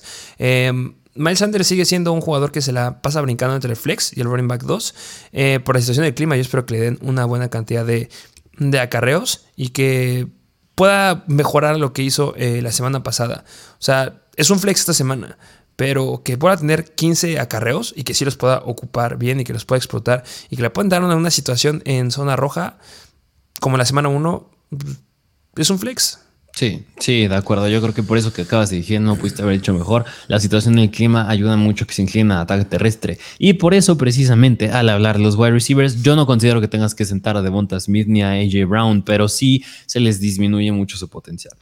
Mira, AJ Brown me encanta, es elite, debes de empezarlo, se está volviendo un wide receiver increíble, pero yo sí me quedé cuando el episodio pasado de decir que vendan a Devonta Smith, es insostenible que vuelvan a darle 12 targets Eh, Jalen Hurts es irreal, pero la semana pasada fue en contra de Washington, la tercera peor. Los Jaguars son, una, son media tablas, la doceava peor en contra de los wide receivers. No va a volver a tener la temporada, la semana explosiva de 30 puntos. Yo espero que pueda tener unos 7 targets como en la semana 2, pero con problemas de clima, que te agarre unos 5 o 6 dependiente, obviamente otra vez que llega a tener jugadas explosivas. O sea, es que es insostenible que tengas un wide receiver 12 targets, que es el wide receiver 2, 12 targets, 8 recepciones, y de esas 8 recepciones, dos hayan sido de más de 40 yardas y aparte una extra de más de 20 yardas. no se va a repetir. No, no, yo por eso concuerdo. Yo creo que si puedes vender a, a Devonta Smith, lo hagas. A lo mejor y no vas a poder venderlo tan caro porque yo siento que no va a ser lo de la semana pasada. Pero pues de todas maneras sí busca venderlo. Sí, un flex sí podría ser. Pues ahí lo tienen. Pero bueno, bueno, y hablar de Dallas Goddard. ¿Cómo es Dallas Goddard? Me encanta, me encanta, me encanta, me encanta. Ok. Está dentro del top 5 de tareas esta semana. ¿Cómo te explico que lo, lo, debes de empezar sí o sí? O sea, no es tanto de la situación de la defensiva de, los Jaguars, que los Jaguars son la sexta mejor defensiva en contra de los Tyrants. Sin, o sea, me encanta por, el talento que tiene y porque ya debe de, o sea, con solamente cuatro targets Anotó la semana pasada y 11 puntos fantasy, que eso lo rescató. Pero la semana 2, 6 targets contra una defensiva media tabla en contra del Tyrant y alcanzó los 13.2 puntos fantasy. Es un Tyrant confiable. Sí, ok, pues sí, de acuerdo. Esa es la opinión de Dallas Goddard. Vámonos al siguiente partido que es de los New York Jets en contra de los Pittsburgh Steelers. El over-under de 42 puntos es relativamente bajo también. Los Jets proyectan poco menos de 3 touchdowns y los Steelers poquito más de 3 touchdowns y son favoritos los Steelers por 3 puntos. Eh, ¿Qué lado analizamos primero? Del lado que ya viene lo relevante, del lado de los New York Jets, porque como bien dijiste, ya regresa Zach Wilson.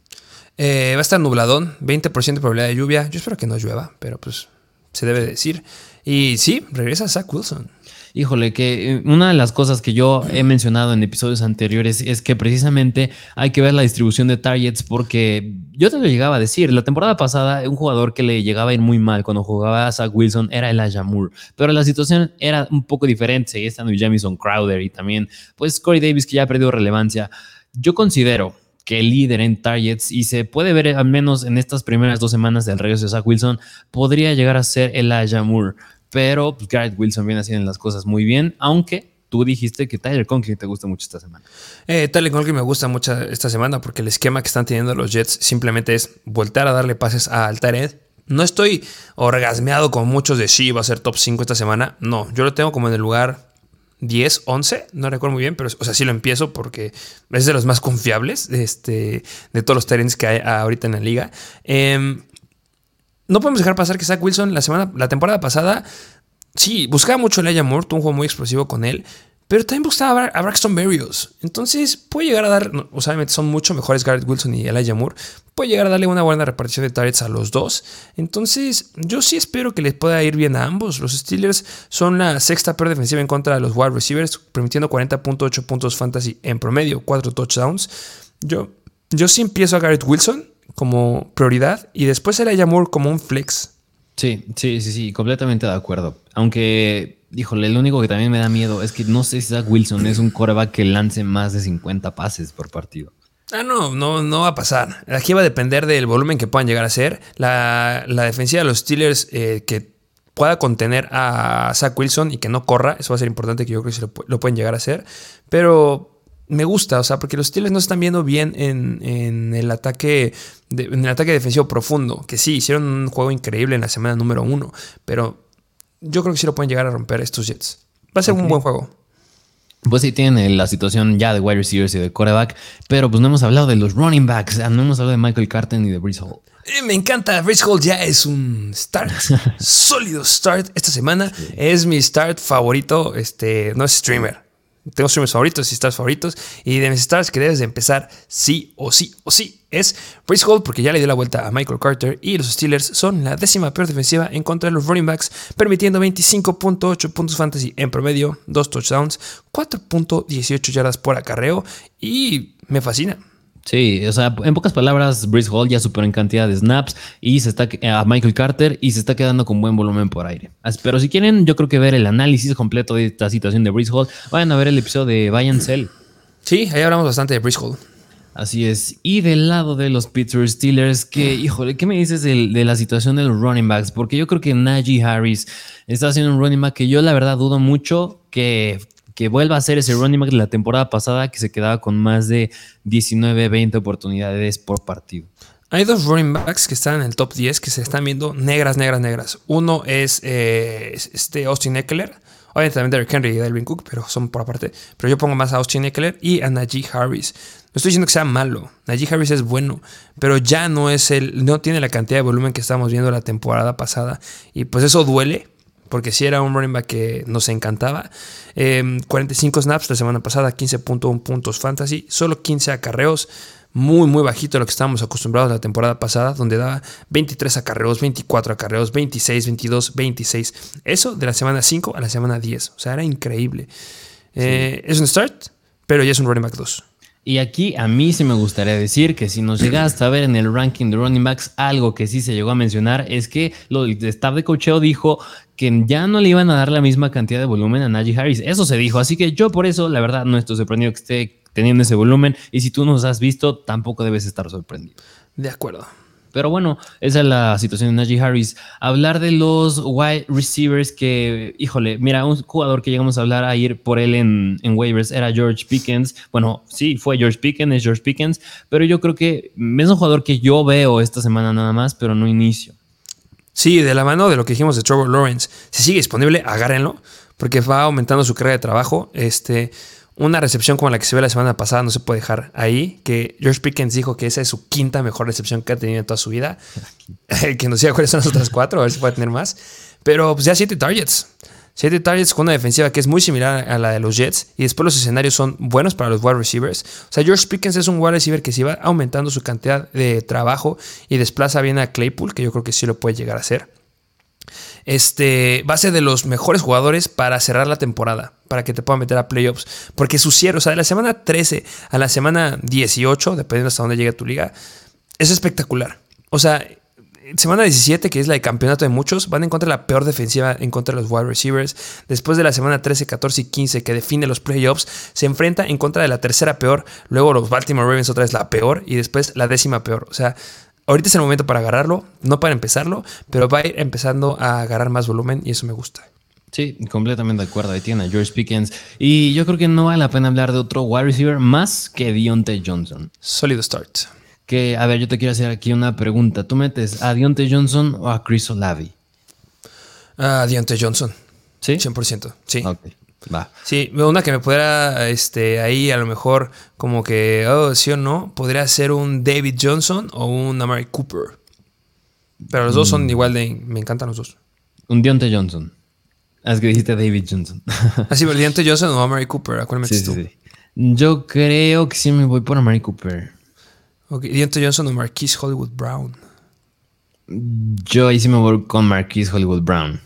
Pues mira, este, te está haciendo al upside, pero yo creo que Deontay Johnson es muy, muy sólido, es muy confiable. Sí, sí, sí. Qué bueno, pues ya hablando de Marquise Brown, vámonos al siguiente partido, que es de los Arizona Cardinals visitando a los Carolina Panthers, juego divisional, over-under de 44 puntos, regular. Los Cardinals proyectan 3 touchdowns y los Panthers poquito más de 3 touchdowns, y, y por eso son favoritos los Panthers. Increíble. Sí, que bueno, pues ya estamos hablando de Marquise Brown. Vámonos al lado de los Arizona Cardinals, que yo creo que esta semana yo creo que sí ya podemos ver más a Kyler Murray como es Kyler Murray. Es complicado el escenario al que se enfrenta, ¿eh? O sea que sí, eh, no juega AJ Green, pero sí, ya yo espero que ya empiece a mejorar. Digo, o sea, me da como que miedo decir que ya debe ser el, el Kyler Murray, porque los Panthers son la octava mejor defensiva en contra de los quarterbacks. Y siempre lo digo. O sea, así como los Denver Broncos y los Cardinals tienen pésimas ofensivas ahorita, sus defensivas son muy buenas. Entonces le van a poner difícil ahí la carga de trabajo a Kyler Murray, que puede sacar la chamba sin ningún problema. Pero este, yo me aguantaría un poquito más para verlo como ya todo florecido Kyler Murray. Que espero que ya pase, pero. Aunque, aunque ahí sí me gustaría hacer una. una bueno, hacer énfasis en un punto, que es de hablar de la defensiva de los Panthers pues han enfrentado a corebacks tales como James Winston, Jacoby Brissett y Daniel Jones. Así que digo, yo creo que es, va a ser la primera prueba de fuego para ver si, si son de verdad esta, esta defensiva. Bueno, eso tienes toda la razón. Bueno, ese era un punto que quería mencionar. Pero bueno, hablando de los running backs, hablando de James Conner, que si, si no me recuerdo estaba cuestionable, pero creo que sí va a jugar. Sí, sí debe de jugar. Estuvo más cuestionable la semana pasada. Eh, a pesar de que los Panthers son media tabla, eh, lo empiezo sin ningún problema a James Conner. De acuerdo. Y hablar de los wide receivers, que también otro jugador que sí es posible, si no es que ya es un hecho que sí va a jugar, es el regreso de Rondale Moore. Eh, Rondale Moore, este. Le pega a Greg Dorch, no le pega a Marquis Hollywood Brown. O sea, sigue estando cuestionable, pero lo esperado es que sí ya pueda llegar a jugar. Eh, si juega, no meto a Greg Dorch, pero si juega o no juega, sí meto a Marquis Hollywood Brown.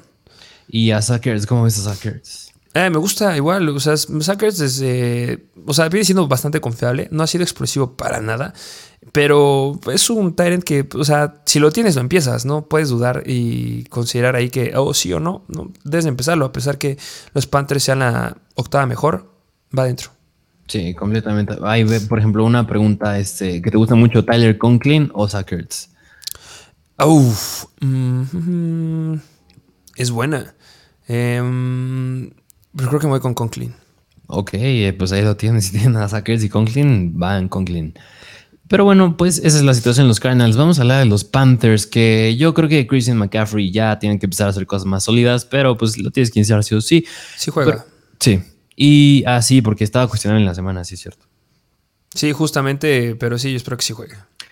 Pues ahí lo tienen McCaffrey. Y hablar de los wide receivers, que, híjole, neta, qué, qué decepción hablar de DJ Moore. Y la verdad nos han preguntado mucho qué hago con DJ Moore. Lo suelto, lo meto, lo siento. ¿Tú qué harías esta semana con DJ Moore? No, los, no lo suelten. Para empezar, es algo que no haría con DJ Moore. Ni se les ocurra llegar a soltarlo. Punto número dos me gustaría decir lo que dijo Matt Rule en la semana, que justamente entrevistaron a DJ Moore. Le preguntaron, o no le preguntaron, bueno, le preguntaron que qué onda con los wide receivers y dijo que ayudaría mucho que los wide receivers se abrieran más para ayudarle a Baker Mayfield. ¿Te, imaginarás la cara que pone DJ Moore en la entrevista que, le hicieron? Que íbamos a subir el post, pero ya no me acuerdo por qué no lo íbamos a subir. Eh, pero sí, ¿cómo ves? Que no se está abriendo bastante DJ Moore. Él dijo, Moore sereno, dijo, pues bueno, pues aquí vamos bajo la misma línea y pues qué te puedo decir. Eh, esperemos que ya no empiecen a usar más, eh, pero sí, yo consideraría que con mucho cuidado esta semana. O sea, si no tienes a nadie, pues tienes que empezarlo como un flex, pero si tienes otra arma por ahí que sea relevante, mejor si empiézala. Ya vimos quién es el hijo favorito de Matt Rule. sí, justamente. O sea, de verdad, mal. Eh, pregunta. ¿Empezarías a DJ Moore o a Brandon Ayuk? Brandon, híjole, yo creo que sí me voy por un Ayuk. De acuerdo, que yo creo que es donde está la línea ahí con DJ Moore. Sí, yo me iría por un Ayuk. Pero bueno, pues ahí lo tienen. Vámonos al siguiente partido que es de los New England Patriots visitando a los Green Bay Packers. Over-under también es los más bajos, 41 puntos. Los Patriots proyectan 16 puntos y los Packers 25 puntos. Y es decir, los Packers son favoritos por casi 10 puntos y es la diferencia de puntaje más elevada que tenemos. que tiene que ver mucho que Mac Jones no iba a jugar, ¿eh? pero ya entrenó ayer bien. Entonces yo creo que sí puede llegar a jugar. No lo sé. no, vayan, a hacer el mismo error de los Dolphins de meterle y se les vaya a romper, se les vaya a grabar. Eh, no fue conmoción Mac Jones, creo que fue la espalda, si no me equivoco. Sí, sí, sí, justo. Entonces, bueno, a fin de cuentas me dijeron que Tua Tagovailoa había sido lesión de la espalda en contra de los Bills y patrañas. Sí, es cierto. Bueno, ¿Este lado? primero. Ya estamos hablando de los Pats, vamos a hablar de los Pats que pues Mac Jones obviamente, en caso de que juegue y no lo inicien y tampoco Brian Hoyer se inicia. Pero hablar de los running backs, que la semana pasada Ramondre Stevenson 12 acarreos, Damien Harris 11, ambos se quedaron con touchdown, pero fue más eficiente Ramondre Stevenson. Depende de Jacoby Meyers. si no juega Jacoby Meyers tampoco, pero Raheem Monster me. Este Ramon Stevenson me encanta, lo meto como un sólido flex. Ahorita los dos están como flex. O sea, si no tienes a nadie, empiézalos, porque si no juega Mac Jones va a ser la fiesta de los corredores. Y al final de cuentas es un juego que tiene a pintar pocos puntos. Entonces debe ser de los running backs, porque Meyers no anota por aire. Y mira, si Jacoby Myers no llega a jugar la semana pasada, el que sí despertó bien cañón fue Davante Parker. Es ah, fue muy bien. Sí, de que tuvo 10 targets, 5 recepciones, 156 yardas, que claro que fue con Mac Jones. Yo creo que si no juega Mike Jones, es yo creo que es peor la situación del quarterback de los Pats con Brian Hoyer que la de los Saints con Andy Dalton. Lo acaba de decir bien. Hay que estar pendientes de qué sucede en las noticias. Ahí lo tienen. Y pues del lado de los Green Bay Packers, Aaron Rodgers, híjole. A ver, Aaron Rodgers o Cooper Rush. Cooper Rush. Ok. Y hablar del backfield, Aaron Jones y AJ Dillon. Yo creo que Aaron Jones es un buen running back. ya se vio tres escenarios. Uno en el que Aaron Jones es relevante, en el que están mita y mata con AJ Dillon y en el que AJ Dillon es relevante. Yo creo que este juego ya puede ser como el parteaguas de a ver qué se inclinan más los Packers. Debe ser Aaron Jones. O sea, ya le habían dicho, el juego en el que Aaron Jones toque menos de ocho veces por aire el balón es pésimo. Deben darle más oportunidades. Aaron Jones lo empiezo. También empiezo a AJ Dillon. Aaron Jones como running back 2 y AJ Dillon como flex. De acuerdo. Y hablar de los wide receivers del ataque aéreo que la semana pasada, Romeo Dobbs, si no me recuerdo, unos 25 puntos fantasy muy buenos. Yo creo que esta semana también siento que es un flex con bastante upside. Hasta incluso podría llegar a ser wide receiver 2 bajo, porque lo va a buscar y porque son bien favoritos los Packers. Eh, como lo llegamos a decir, eh, o sea, por algo fue el waiver favorito en wide receivers la semana pasada. O sea, porque lo podías agarrar y lo podías empezar. Que debe empezar a aumentar su carga de trabajo.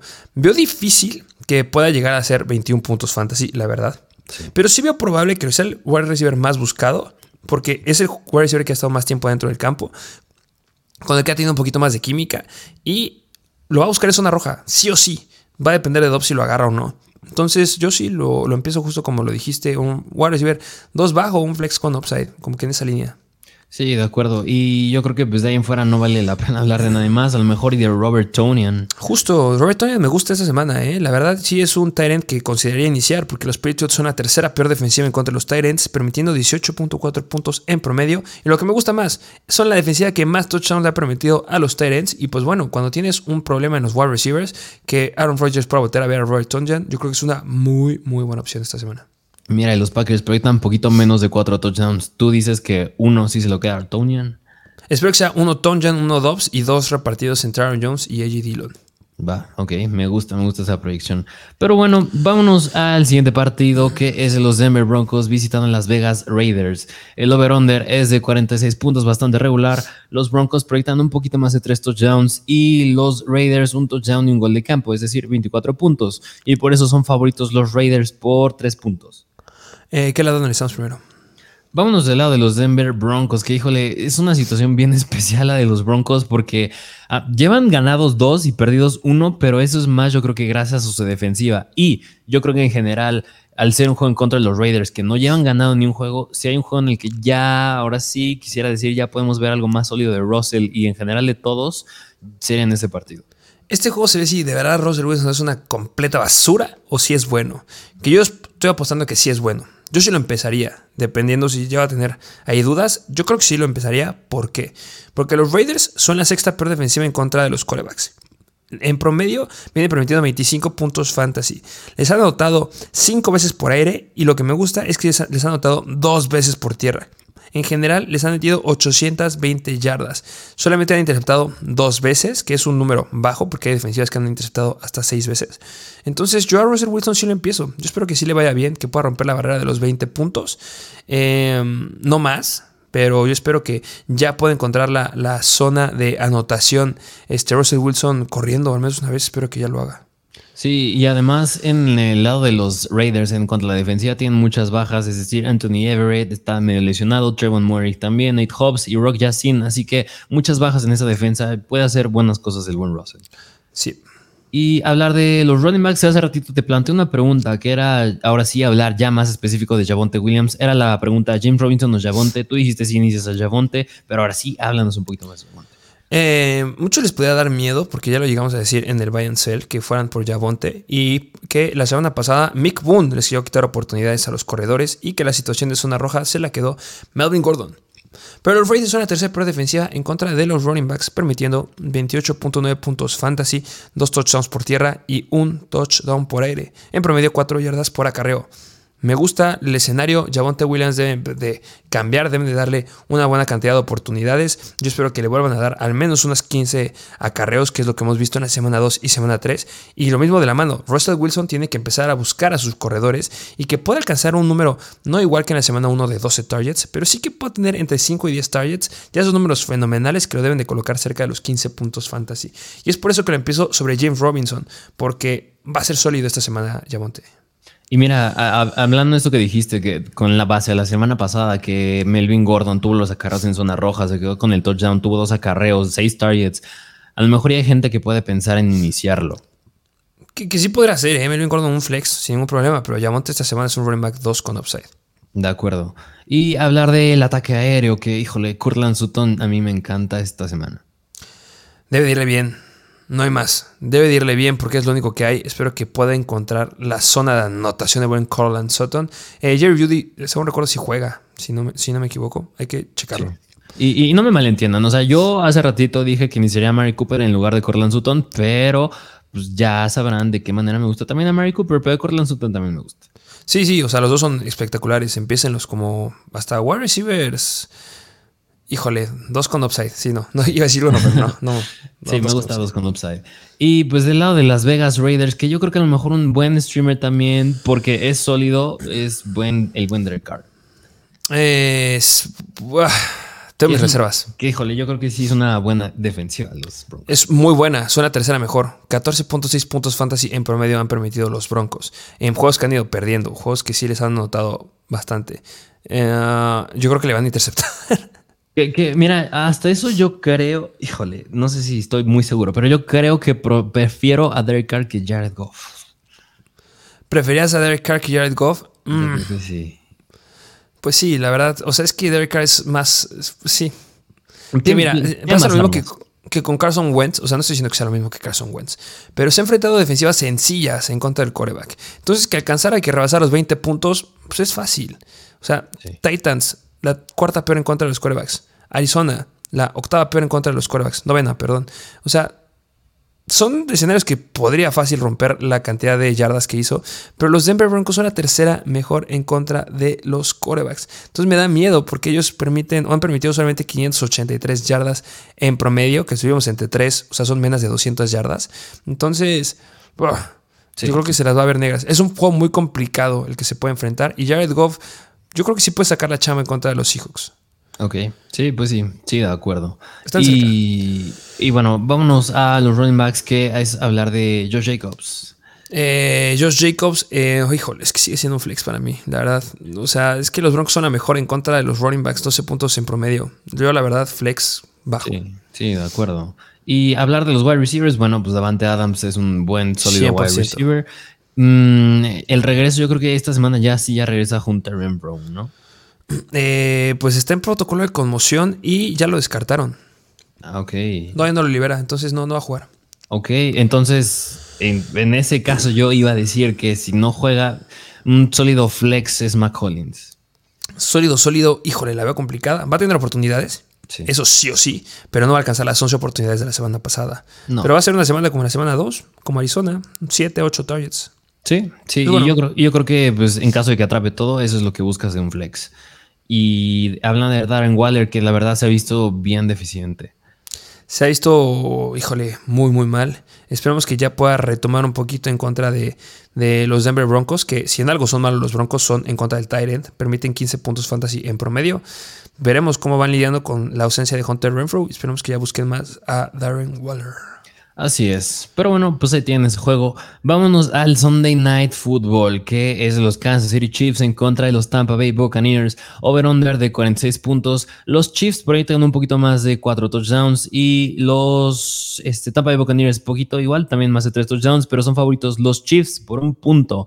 Y mira, ya está. Espero yo ya sea un buen Sunday Night Football. Han estado medio aburridones los pasados, pero pues segunda temporada consecutiva que en la semana 4 tenemos un juego interesante de Tom Brady, es decir, puede ser la última vez que vemos un Patrick Mahomes Tom Brady.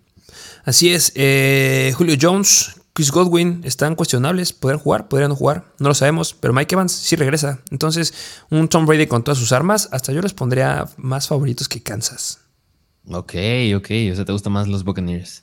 Sí, porque, o sea, analiza los equipos. Hay mucho más potencial en unos Tampa Bay Buccaneers completos que Kansas. Y Tom Brady le juega bien a los Kansas City Chiefs. Entonces, yo sí, me entiendo por Tampa. Sí, de acuerdo. Y digo, ya que estamos hablando con los Tampa Bay Buccaneers, a lo mejor hay muchos porque ya tiene a Mike Evans, habría que ver el estatus de Julio y de Chris Godwin.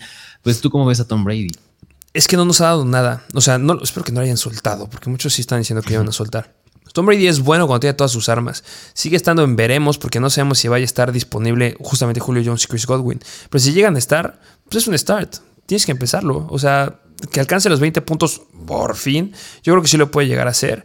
Este, los Kansas City Chiefs son la décima peor defensiva en contra de los quarterbacks. Entonces, permiten 23.8 puntos en promedio. Entonces, yo creo que sí lo puede llegar a hacer Tom Brady. Lo tienen Tom Brady. Y hablar del running back, hablar de Leonard Fournette, que Leonard Fournette fue uno de nuestros jugadores que tenías que ir a comparar esta semana. Todavía lo puedes hacer, hazlo, porque yo creo que se puede ya quedar con touchdowns Leonard Fournette. Ya debe de quedarse con touchdown al menos. Los Kansas City Chiefs eh, les meten en promedio 25.9 puntos fantasy en este, los running backs. Les han metido un touchdown por tierra, pero yo espero que eso lo pueda romper Leonard Fournette y que, que le va a ir bien, ¿eh? O sea, solamente le hace falta eso. Pero si no llega a anotar, sigue siendo bueno.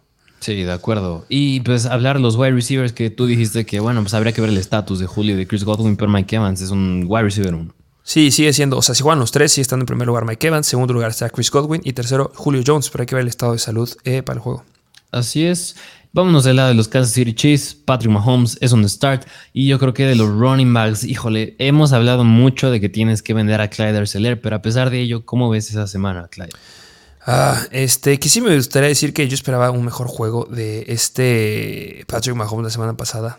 Sí. Me decepcionó. En yo dije que iba a ser explosivo y de los mejores quarterbacks y mira, me dejó. Y es que en general, o sea, nadie se esperaba que los Colts le ganaran a los Chiefs. Sí, pésimo. 19.7 puntos fantasy. Muy mal Patrick Mahomes, pero espero que este ya sea un juego de muchos puntos. Y eh, mira, de lo que me estabas preguntando, los Tampa Bay Buccaneers son la segunda mejor defensiva en contra de los running backs. Eh, permiten 12.9 puntos fantasy en promedio. Clyde Arcelor, como lo hemos visto a lo largo de la temporada, cuando tiene buenos juegos, es porque llega a anotar, este, como en la semana 1, que anotó dos veces por pase y alcanzó 22 puntos fantasy, y la semana pasada, que anotó una vez eh, por tierra y 14 puntos fantasy. Pero sus snaps no me gustan en lo absoluto, porque Jerry McKinnon está mucho más tiempo dentro del campo que él. Sí, no, y además, o sea, sí se quedó con el touchdown Clyde, pero tuvo cero, cero yardas Sí, cero, o sea, siete acarreos y cero yardas es una cosa increíble, no lo puedo creer. Eh, me gusta más este Jerry McKinnon, pero para tenerse en banca. La verdad, no empezaría a ningún running back de Kansas. Y hablar del ataque aéreo, que pues híjole, también está bien distribuido el balón. La semana pasada Juju 8 targets, Marcus Valdez Scantlin 7 targets. Yo creo que Juju, si acaso lo llegas a meter, yo creo que sería como un flex, pero digo, esta defensa de los Buccaneers es buena. Muy arriesgado. Tampa de Buccaneers permiten 35.6 puntos fantasy en promedio, eh, tres touchdowns, que eso es lo que les podría llegar a beneficiar. O sea, sí va a anotar a alguien, pero lo mismo que la semana pasada en contra de los Colts no tengo idea de quién vaya a ser. Digo lo mismo, me voy un poquito más por Juju, pero flex arriesgado, ¿eh? porque puede dejarlos bastante mal. Y nada más porque luego nos dicen que no los mencionamos, pero pues Travis Kelsey obviamente es un start. Obviamente. Y ahora sí, vamos al último partido que es el Monday Night Football, que es el Los Angeles Rams visitan los 49ers, si te acuerdas de ese juego divisional. Pero el over-under, 42 puntos, relativamente bajo, juego de defensas. Los Rams proyectan 20 puntos, los 49ers 22 puntos y por eso son favoritos los Niners por 2 puntos. Sin lugar a dudas, no creía que fueran a estar favoritos los Niners, pero estoy de acuerdo. Sí, se están viendo mal los Rams. No, es, no empiezan a Matthew Stafford. Es un quarterback que no empezaría. Ni de chiste. De acuerdo. Y pues de los running backs, hablar de Cam Akers y tal Henderson, que la semana pasada en cuestión de snaps estuvieron bastante similares Daryl Henderson y Cam Makers, pero la cantidad de acarreos se los llevó Cam Makers y fue más al final del partido que decidieron en un drive darle el balón mucho tiempo, se quedó con el touchdown. Yo, la verdad, espero ese mismo comportamiento en este partido. Lo acaba de decir bien. Ya eh, Daryl Henderson se llamaba. Cam Akers ya toma la relevancia, así como Brice Hall ya le está teniendo sobre Michael Carter. Cam Akers está tomando la relevancia sobre Daryl Henderson. No lo empiezo como favorito, lo empiezo como un flex muy arriesgado. O sea, a menos que tengas situación ahí complicada con los running backs, sí lo empezaría. Eh, pero con cuidado porque los 49ers son la décima mejor defensiva en contra de los running backs. Pero sí lo empiezo por lo que dijiste, que una situación muy apretada que tuvieron los Rams le dieron juego a K-Makers. Entonces espero que pueda empezar a tener más relevancia. Y por ejemplo, una pregunta que pues, podría ser este, ¿Damian Pierce o K-Makers? Ah, Damian Pierce. Damian Pierce. Pero por ejemplo, yo te pregunto a ti, este, K-Makers o Antonio Gibson? Híjole, esa sí está difícil. Aunque yo creo que sí me iría por K-Makers. Yo igual, K-Makers o Antonio Gibson. Sí, de acuerdo. Y pues hablar de los wide receivers, Cooper Cup es un start sí o sí. Y pero hablar de, híjole, de Allen Robinson, que Allen Robinson es otro jugador que la verdad no hemos tocado mucho esta semana, pero nos preguntan mucho qué hago con él. Vale, le mando el mismo comentario con DJ Moore. Lo siento, lo suelto, lo empiezo. ¿Qué hago con él? Lo vendes. Eso es lo que debe hacer con Allen Robinson. Es que sus números son, son malos. O sea, de verdad, o sea, si vemos sus estadísticas, porcentaje de, snaps o porcentaje de targets, o sea, son muy pobres y me da miedo que ya, o sea, si no llega a notar, ya se empieza a caer su valor. O sea, si lo puedes vender ahorita, va, hazlo. Yo sí lo, intentaría. Eh, los San Francisco 49ers son la segunda mejor defensiva en contra de los Whites. Y lo mismo, va a depender que anote. Yo la verdad no lo empiezo esta semana, pero si le llega a ir bien, ya véndanlo. Sí, la, qué decepción, porque la verdad sí les recomendamos mucho que lo compraran, que fueran por él, que sí era un buen, un buen sleeper, pero pues a veces así pasa en fantasy. Así es. Pero bueno, ¿y Tyler Higby? ¿Cómo está Tyler Higby? Uh, semana muy difícil. Los 49ers son la mejor defensiva en contra de los Titans. Solamente han permitido 2.4 puntos fantasy en promedio a los Titans. Entonces, va a estar difícil. O sea, no, no, voy a decir que está imposible, pero sí va a estar bastante, bastante complicado que pueda llegar a ser algo muy explosivo. Sí, completamente de acuerdo. Pero bueno, pues ahí tienen los Rams. Vámonos del lado de los 49ers, que híjole, yo a Jimmy Garoppolo no lo considero un start. Nunca. No. Y hablar del backfield, Jeff Wilson, la verdad, ha sido bastante sólido. se ha quedado con buena cantidad de acarreos, tiene las oportunidades en zona roja, todavía no anota tampoco. Yo creo que los Rams también es un rival difícil, pero está siendo bastante eficiente Jeff Wilson. Jeff Wilson o Najee Harris. Híjole. Es que mira, yo sí me sigo yendo por Najee, pero Jeff Wilson también yo creo que puede dar cosas bastante sólidas. A lo mejor y yo meto yo creo que meto a Jeff Wilson. Ahorita te dije Cam Akers o Damian Pierce. Tú dijiste a Damian Pierce. Yo creo que lo meto en medio de Cam Akers y, Damian Pierce. Justo. Y, una que se puede llegar a ser que no la estoy repitiendo mucho, pero sí que. Ojo ahí. Eh, Rashad Penny, que va en contra de la peor defensiva en contra de los running backs. Rashad Penny o Jeff Wilson. Híjole, me gusta ese upside. Yo creo que sí iría por Rashad Penny.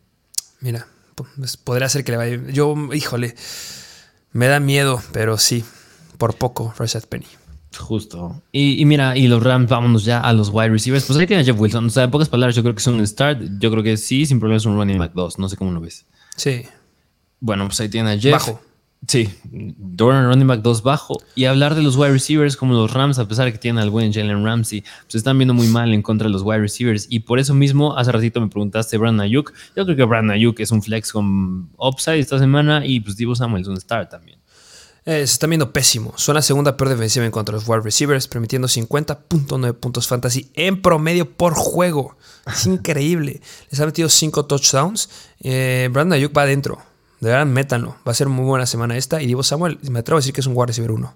De acuerdo y hablar del tema de George Kill, porque la semana pasada pues fue la primera semana que ya regresó, pero digo, los Broncos eran una buena defensa, a pesar de eso se quedó con cinco targets, el buen George Kill ya tiene conexión con Jimmy Garoppolo, así que yo creo que nada más es darle tiempo que empiece a hacer cosas sólidas, pero pues, pues tienes que iniciarlo.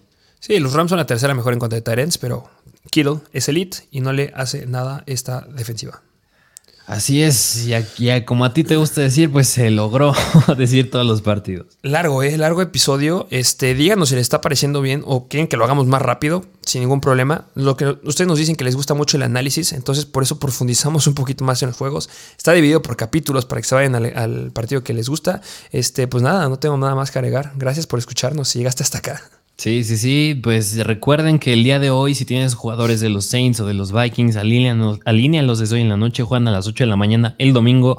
Pero pues sí, pues como siempre dices, suscríbanse, dejen su like, compartan, díganos su opinión. Pero bueno, pues tienes algo más que decir. Sería todo. Y nos vemos en el live stream eh, mañana. Así es, entonces, sin más que decir, nos vemos a la próxima.